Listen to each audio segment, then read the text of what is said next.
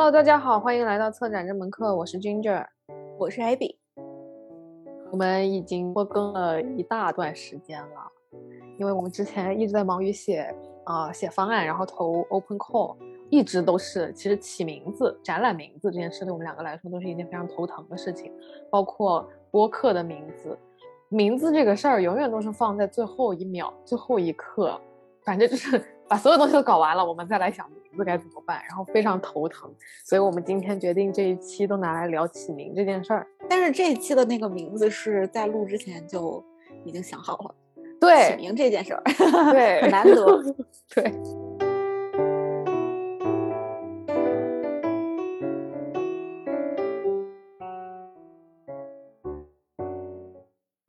嗯，我们先来聊一下我们的起名史吧。我们起过的第一个名字是什么呀？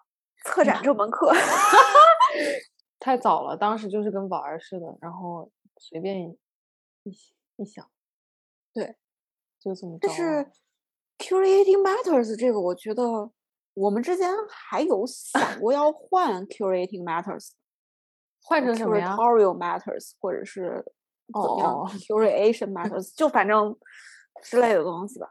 不顺口，对，最后还是这个名字最好。因为之前有读过一篇，就我们老师写的一个文章，是 curatorial 和 curating 的那个区别。嗯，对，但是还是坚持了这个名字沿用了下来。不管你们老师的那篇 reading，其实他就是在给这两个词下定义，就给你差不多是吧？嗯，就让他们，因为他们他上面就写了说 curating 就是偏向更技术活一点，更更。规矩有流程一点，然后 curatorial 就比较有思想啊，又比较 free 啊，怎么怎么着，打破边界啊什么之类的嘛。那那反我们就是要打破这个边界，而且我们的名字其实也全都是小写的。对，嗯，我们没有大写的字母，大家都生来平等。你是说字母 A 到 Z 生来平等？对，我们也是生来平等，我我们也是平等的，然后和我们合作的艺术家也是平等。当然，可能如果是跟机构方的话不太平等。如果是这样子的话，我希望，嗯，对，面对机构方的话，我们就是纯大。哦，那就说第一个展览的展览名字“马路情缘”。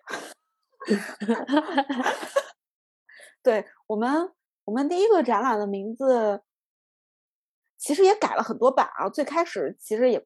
不记得叫什么了，反正英文名字啊叫做 Street on the Walk。嗯，哦，这个也不是我想的，这两个是你想的。你是起名大师，你就以后各位听众朋友们，要是有孩子的话，需要起名的话，欢迎来找 AB 老师。现在想想还行吗？我也不知道，因为一般都是 Walk on the Street 嘛。然后我们那个展览的侧重点又是又是放在走着正在走的每一步，不想让大家把。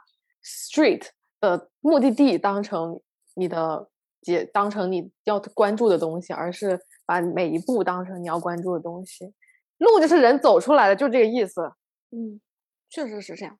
然后这个起名的一个灵感的来源呢，是来源于 Cities on the Move，是我之前研究的那个展览。但是 Cities on the Moon 它的中文名起的很奇怪，因为。这个展览没有在中国展过，所以中文的翻译最开始的时候文献里面翻译成过什么“动感城市”，然后运动上是吗？对，后面是被翻译成“运动中的城市”。但是其实我说实话，这个中文就没有这个英文它有韵味，它中文不太对。什么动感城市，什么运动中心，听起来奇奇怪怪的，就不如我们“马路情缘”听起来就很到位。对。情缘的一个原因，是因为我们那会儿在读马苏米嘛，他的那个情动理论，然后这个也是我们最开始这个展览刚开始的时候想要去讨论的一个关键点。对，嗯，那为什么是缘啊，而不是马路情动啊？情缘就很港风啊，就是。然后，然后再说另外的一个灵光点，是因为我们呃其实都挺喜欢。一个叫做 Parasite，香港那边的一个嗯艺术机构，然后他们的很多的展览的中文名啊、英文名其实起的都是非常非常好，然后让我们能够特别有代入感，然后很想点进去看的那种名字。然后他们其中有一次的这个名字呢，对，就很就看那个名字就特想点进去。对。然后他们有一个名字呢，叫做无情小姐。嗯。嗯，这个名字起的就非常的令人感到好奇。对，从此之后，我们四个字四个字的这种名字就莫名的被确定了下来，就是想想找四个字的有情 动，然后那你得有缘分。我真的要笑死了。从那之后，对，从那之后，我们展览的名字一般一般 AB 老师就是一念就是成语，就四成语，就是每一个都很搞笑。那不是成语啊，就是四个字，四个字的随机排列。你觉得一那你觉得看一个好的名字对一个展览来说，它的有什么作用啊？就是有一些名字，你看到这个名字，你就像想去看这个展览，就会产生好奇。从第一眼，你就会对这个东西产生一定的好奇，这很重嗯要。嗯，而且我觉得，嗯，我觉得像我们喜欢的那些名字，它要么就是概括了整个展览，就是给了一个 vision，给了一个场景，然后概括了整个展览；要么它就是把展览的呃结构，嗯，以那个东西总结出来了，以那个名字总结出来了。或者是寻找到了一个非常好的隐喻。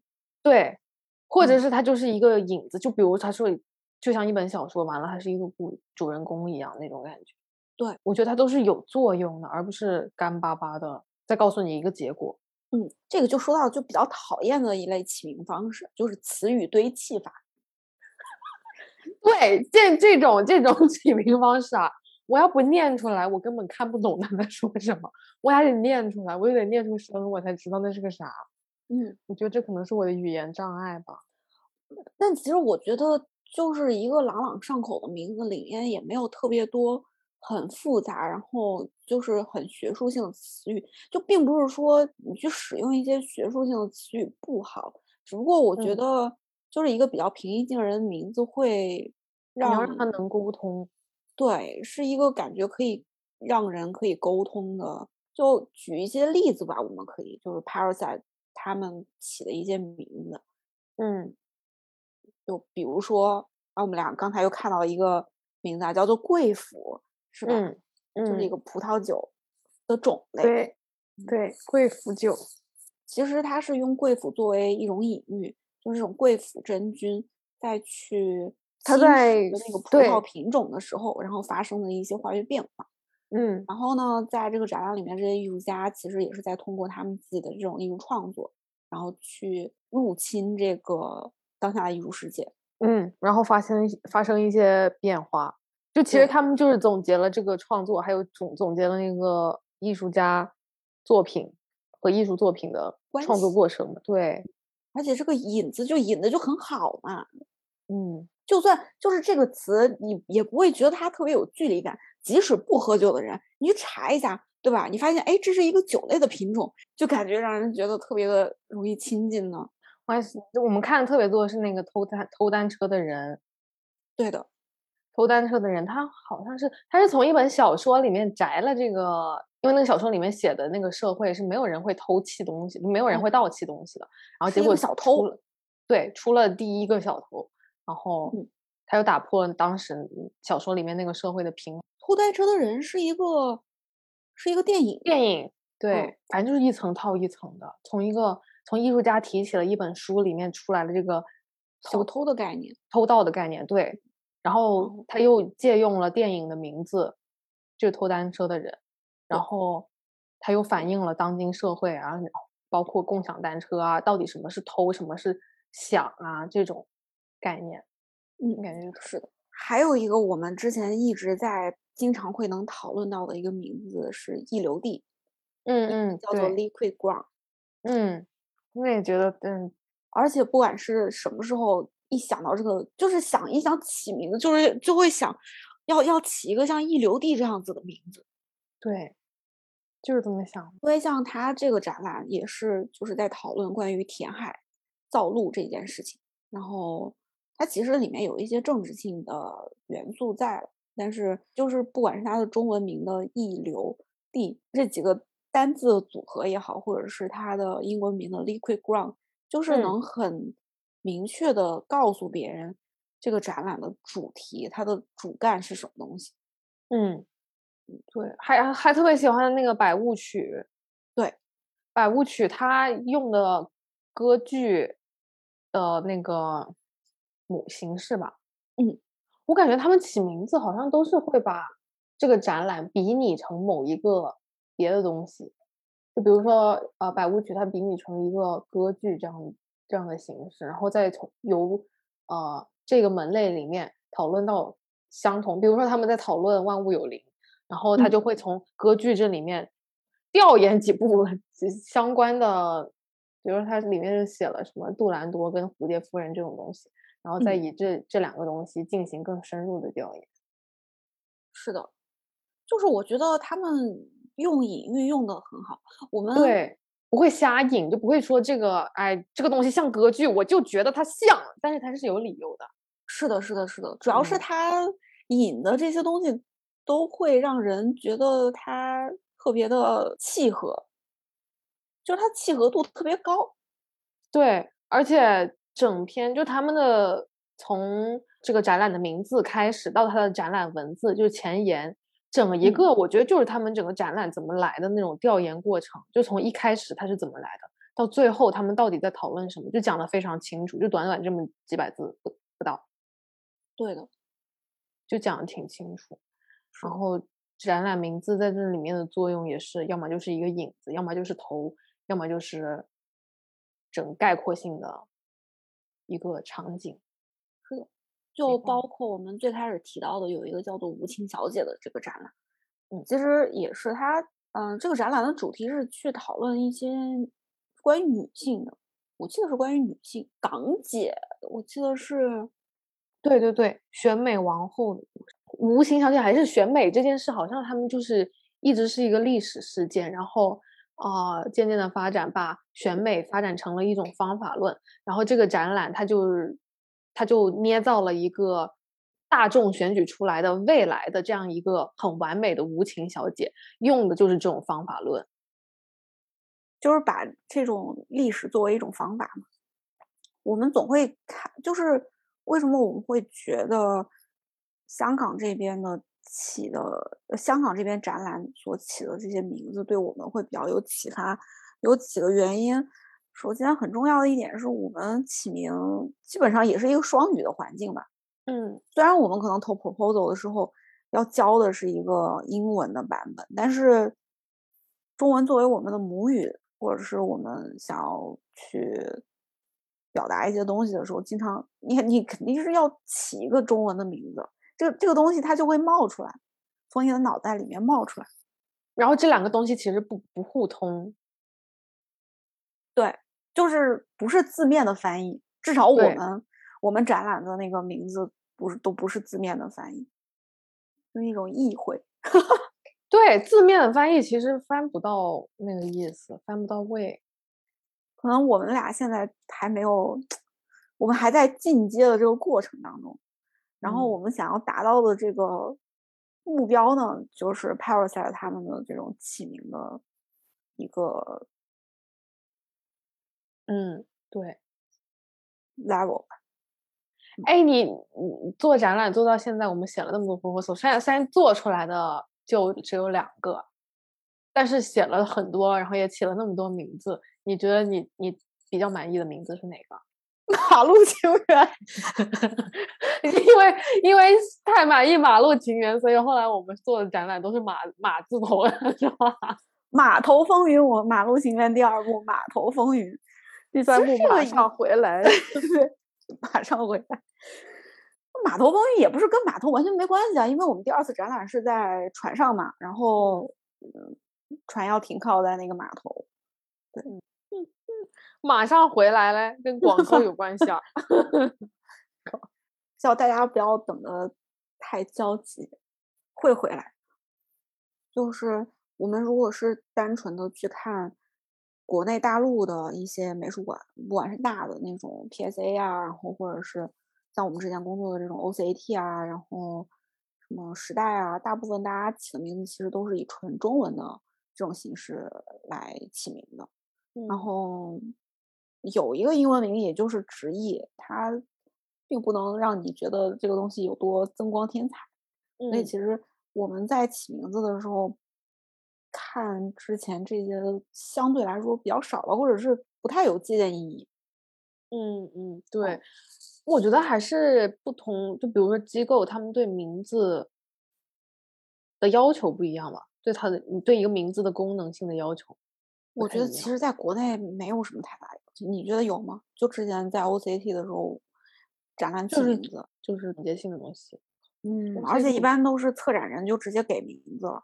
对，共生诗与艺术的互文，不那么自由的日子。苏格兰那个名字也换了好几次，不是吗？不，那个本来人家还好好的，对吧？叫叫什么来着？他，叫他的英文名叫 Current，然后中文名翻译成不合时宜。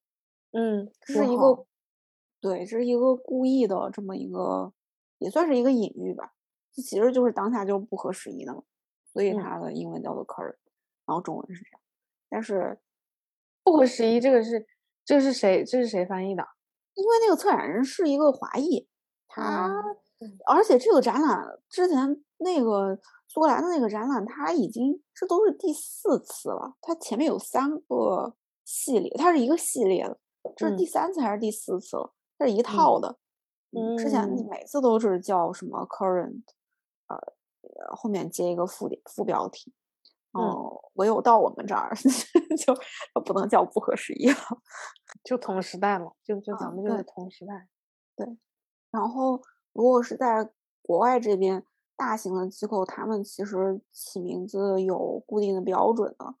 别的我不是很确定，反正 Tate 这边起名，它就是为了不让公众有任何一丝的概念上的混淆。就比如嗯说，一个艺术家他的作品有多媒介，你就不可以使用单一媒介或者单独两个媒介的这种去形容他的作品。就比如一个艺术家，他既呃既画画，然后又雕塑，然后又有有影像，嗯你这种没有办法去定义了，你就只能用作用那个艺术家的名字，这也是他们就是从展览到现在就一直在用的一个形式吧。大部分会选择个展，然后个展就只用艺术家的字。名字，对，如果说非得非得非得你要加一个 subtitle 的话，那你就是放在第二行，可能有一个什么样的一个东西。但是群展的话还是会有名字啊。那就比如说，呃，上一个 Tate Modern 的群展是 Surrealism，那那嗯，我觉得这样子嗯时代性的名字去定义，就是一个时间段，然后一个时间段。还有 Lives Between Islands 啊，我觉得那也挺好的。哦，那个那个是挺好的，但那个嗯就对，那那个就是因为它既不可以以某一个时代，然后又不可以以单个艺术家的名字命名，然后这个事儿就得应该是 marketing，我不知道这个具体是谁起的，但是很多其他的一些机构，他们的起名都会交给 marketing 部门去负责，因为要吸引人流嘛。确实，这个东西我觉得还是挺挺 marketing 的，但是在 marketing 的同时，所以还是觉得 Parasite 好，因为他们又没有那么那么那么大，就不像 Tate 一样那么多人那么大。我感觉他们在 marketing 这上面也也就是做展览的这个人，他做 marketing 好像也不错，很全能啊，非常全能。我觉得好的策展人就是要这样啊。嗯嗯，那就就像像 OCAT 之前我们刚才有提到的什么诗与艺术的互文，就其嗯实这些你说对吧？你你知不知道互文是什么意思呢？就是如果你对文学啊，或者是就这种很学术性的词汇不知道它的本意的话，不是一个让人觉得特别容易接近的词。虽然它可嗯能挺到位的吧，就是它去形容他想表达的诗和艺术之间的这种关系，它可能嗯是一个非常好的词，但是给人挺有距离感的。对，就不会像你是以一种酒的名字，或者是一个动物，然小后故事，嗯对，故事这种很容易给人接近的这种方式去 approach 他们的观众。可能是因为 OCIT 它本身都是就标榜自己是一个学术性当代艺术中心。所以他在说自己是学术性的同时，他就拒绝了一帮观众。嗯，我觉得是这样。对啊，包括我，我一开始以为华文码头那个展览，它名字它就叫华文码头，没想到我刚刚又回去一看，还有一个副标题什么从唐人街走向红色国际主义。我这样说的太直了，给同事听到那种骂死了。对啊，后面那一天就不用了嘛。就没有必要了呀。我觉得华文码头就这个名字确实挺好的。首先，华文，对吧？嗯，华文码头。然后码头本身除了它停靠有一种家的意象，就像我们就是上一个展览一样，就码头的这种意象，流动性的意象就就特别到位，特好。而且它也暗喻了很多当时就是因为整个展览它就是在讲这波漂流，也不是完全在讲，但是。他是在讲红色如何国际化的，嗯，就是在讲很一开始在西方国家是有很多这样偷渡过去的人，他他们怎么偷渡呢？就是坐船呀，朋友们，就是 码头之间对互通，然后把人那么给弄过去，对吧？嗯嗯，而且那是我我后来我是来了英国之后我才知道，我才就是有注意到 sign of 这个概念，但是在那会儿。它确实就是，它就叫 Sina Wolf，嗯嗯，就是华华语的码头，嗯，我觉得还挺好的，就就够了。他后面说那些说太多了，也看不懂，然后也觉得也不是看不懂吧，就是很费劲，也不迷人了。对，那你觉得一个一个好的标题，它是不是应该留个白嘞？我觉得对啊，好的，我们至少我们提到的这些标题，他们都是一个特别好的引子，然后。会给你一个大致的轮廓，但是具体里面是什么样的，你要去具体的看它里面挑选的作品。嗯，然后说回来，作品的起名跟展览的起名，我们有见到有一些艺术家朋友，他的作品的起名也会特别的讲究，因为他们会把作品的名字当做这个展览的，呃，当做这个作品的一部分，并且是跟作品本身，就是我们看到的这个物质上的。这块东西，我觉得都是平平等的重要了。嗯，我觉得有时候看到一些作品名，它能也是可能给你带来一些想象的空间吧。就其实我觉得，就跟我们说的展览名觉得它好也是一样，就是有一种影子，然后一种一种意象的，就把你带入到这个环境里面，他作品的这样的一个整个环境里面，让你去。在他的这个思维里面，嗯，思考他的那个作品，我觉得名字，在你说的这个艺术家的这种情况下，给我一种这样子的感觉。当我读这个艺术家是谁呢？是我们的老朋友宇 阳。对，大家可以去翻一下我们之前和宇阳的聊天。我们要不要讲一下他的作品？还有就是你要讲一讲一件吧，好吗？一人讲一件吧。就是最喜欢的呃名字，受到崇拜的人死了。那个作品是啥来着？嗯，呃，头盔的那个。哦，我最喜欢是那个，除了跟神交流之外，他与常人无异。然后他这个作品就是在展览的空间的一个柱子边上。放了一双破旧的皮鞋，嗯，然后那个皮鞋有一只脚下踩了一个易拉罐，被捏扁的易拉罐。然后这个作品叫“除了和神交流之外，他和常人无异”。我感觉我都能想象出来，他当当当时在干嘛，就是那个人他在干嘛。他就像我，我感觉说多了，好像就。但是这都是我自己的幻想，就大家还是最好还是上上艺术家的网站上去 看一下他的作品。嗯，自己我你看了这个作品，再加上这个题目，我觉得他就给了我一个比较完整的。我感觉我好像认识这个人，但是这个人好像不在了，留下的只是我眼前的这双鞋跟他踩过的易拉罐。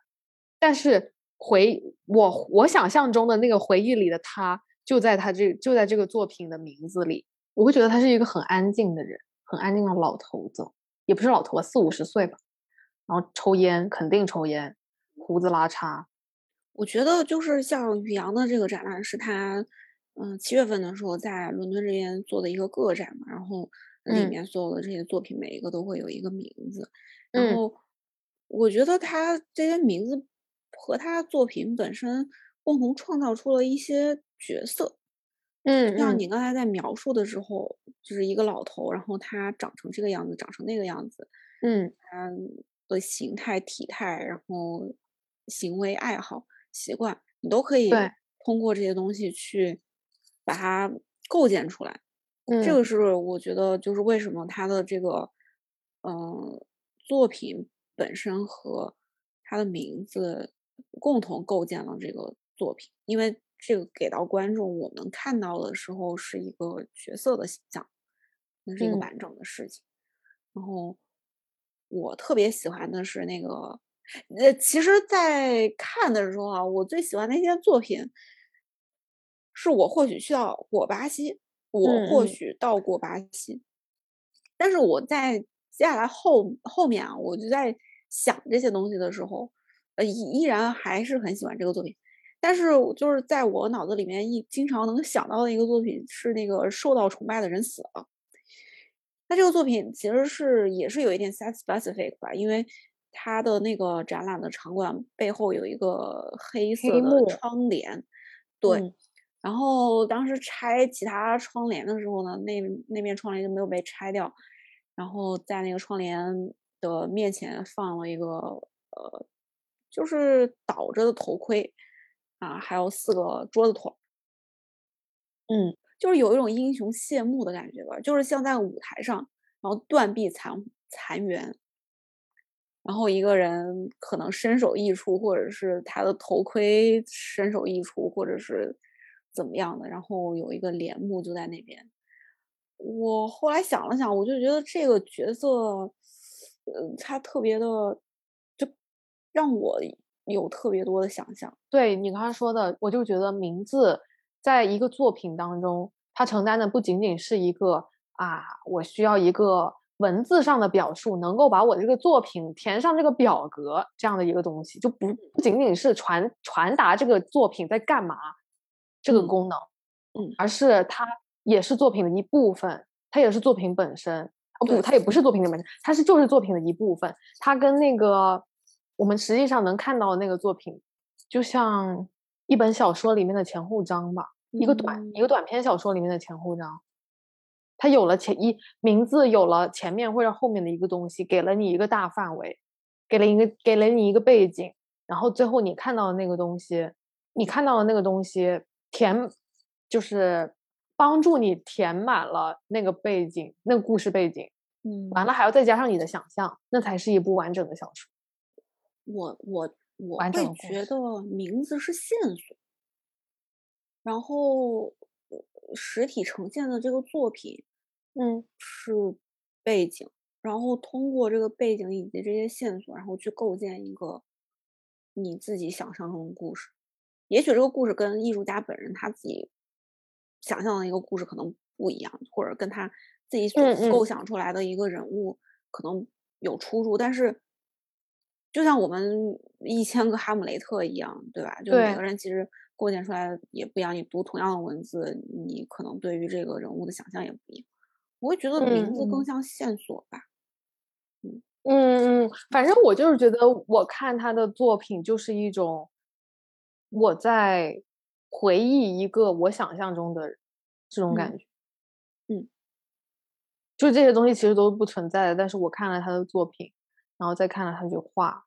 我觉得我好像认识，我好像见过这个场景，但是我的想象，明明是一个很新的事情，但是感觉好像很熟悉，而且它已经发生过了。所以这就是好的作品，我觉得特别重要的一个点，就是可以调动得起你自己的想象，你自己的记忆。嗯，因为其实如果说用的这些东西都是我们可能。在日常生活里面能够见到的话，就其实对于我们本身的一些想象还挺有，就能够随时的去抓取一些这种东西，不会觉得这个东西跟我们隔得太远。就如果说一个非常高科技，或者是特别特别你都没见过，这到底是什么材质？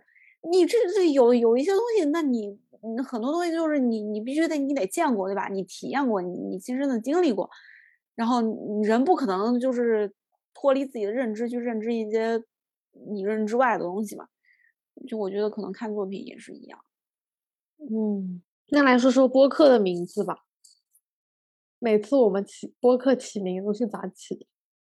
啊，太痛苦了，想到这个就很头疼。剪完之后，啊，剪剪我我对剪完在发之前，对，就填那个空了，就等于是头脑风暴，然后开始去想这一期的名字叫什么。哎，但我我想说，其实我们俩真的还挺不不太会起名字。我也觉得我俩特不，但主我觉得主要是我，我真的是起不了名字，我不会。不不不不，我也不行。但我觉得做播客的名字，它就是一个最好能够吸引听众，嗯，但是他做的就是一个总结的作用，就是告诉简单的告诉你我们这个在干嘛，对了，这一期在干嘛。嗯，你有没有特别满意的我们起过哪一期的名字？我觉得有卡塞尔文献展引发了一场争论，我就挺喜欢。嗯，然后毕业纪实验，我觉得也总结的挺好的。其实从那个从战场上的快乐圣诞到没有快乐的战场，我觉得也挺好的。虽然吧，嗯，当时吧出了一点问题，就没有听到。但现在也好，我觉得买猫呀也挺好。对，一部需要认真聆听的电影，我也觉得挺好。但是在听别的播客的时候，就是其实他们对于起名好像还挺有讲究的，就是他们是会考虑听众，嗯，就是他们会分析，就比如说哪一期因为起名起的比较好，然后点击量就会比较多，然后什么之类的。但我们好像不太会去考虑这个事儿。如果是这样子的话，那我们不是天天都书店蹲了八个小时，然后什么东西干了十六个小时 这种名字，往极端了去。媒体行业的从业者对于用词或者是一些描述，他们的功底还是挺扎实的。嗯，不会像我们，其实有时候我想一个词儿去进行准确描述，我脑海里面就没有这个词，就是我就没有就。没积累到，对，要多多看东西的。对，你觉得起中文的名字比较难，还是起英文名？这个 depends，虽然都难。嗯，可能如果我们要投英文的那个稿件的话，就起英文名比较难；投中文稿件的话，起中文名会比较难。这是为啥呀？但是每一个展览我们都中英文都有啊，因为我啊，我觉得这个真的还不一定哦，不是说我用英文写了那个 proposal，完了我起英文名字就会比较简单。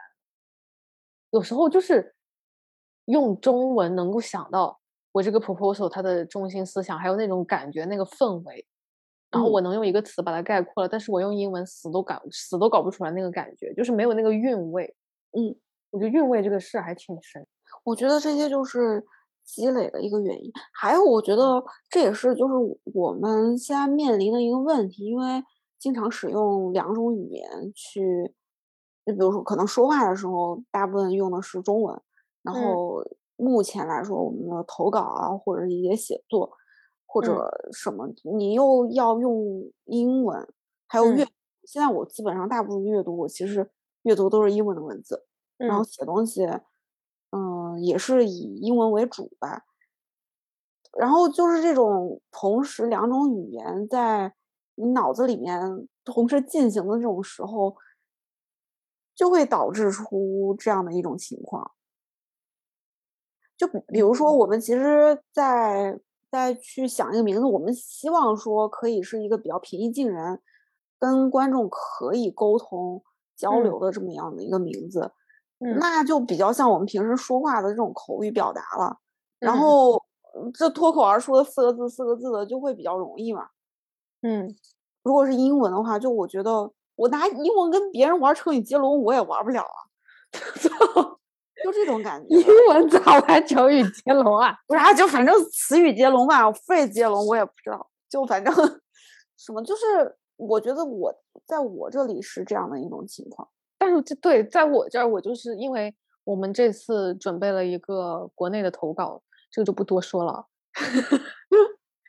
但是是要要求的是一个中文的方案，但我用中文写不出来。我一开最开始写的我是英文，在修改的那篇中文的东西，虽然又重新写了一次，但是最初最初的那那一稿就是英文写的，我写不出来中文，不知道不知道要写啥。但是很神奇的一件事就是，我写日记什么的，就是写一些没有功能性的东西，完全就是抒发自己，就是跟自己谈心的那种文字。必须得用中文写，我用英文写不出来。就是有关比较日常一点的东西，我还是得用中文。我现在觉得我这两种倒也还好，因为因为我我我毕业的这个文章，我其实算是写了一个我自己的田野日记吧，它一点都不学术，就是嗯，像我自己的一个日记一样。嗯，不都是日记吧？我也我其实因为我不写日记，所以它我也不能说它是一个日记体的，就是非常非常日常的一个语言。然后我也不会用很多别人看不懂的词，嗯，然后里面会夹杂一些对话，因为也是实际发生的。只不过我因为可能发生的当下的一些对话可能是中文，我会把它转译成英文。我不知道，就如果是别人看到这个东西的话，会不会觉得特别的？难读懂，因为因为我在写的时候，其实并没有特别的去考虑读者有没有能读懂它，只是我以我自己的语言习惯去组织这些文字，嗯，就有点像之前我们在做出版物的时候，我写的那些东西一样，就是我觉得在中文上面，如果我去写这样的一个东西。可能也有也有地方别人读不懂，我也不知道，不知道。但是如果如果是写类似于日记类型或者记录生活类型的东西，我完全也不会想别人要不要读懂这件事，因为我写这类东西也不会给别人看，所以这个东西也不在我的考虑范围内。我觉得可能是写作的目的性不一样吧。我我不会写只给自己看的东西，我只要。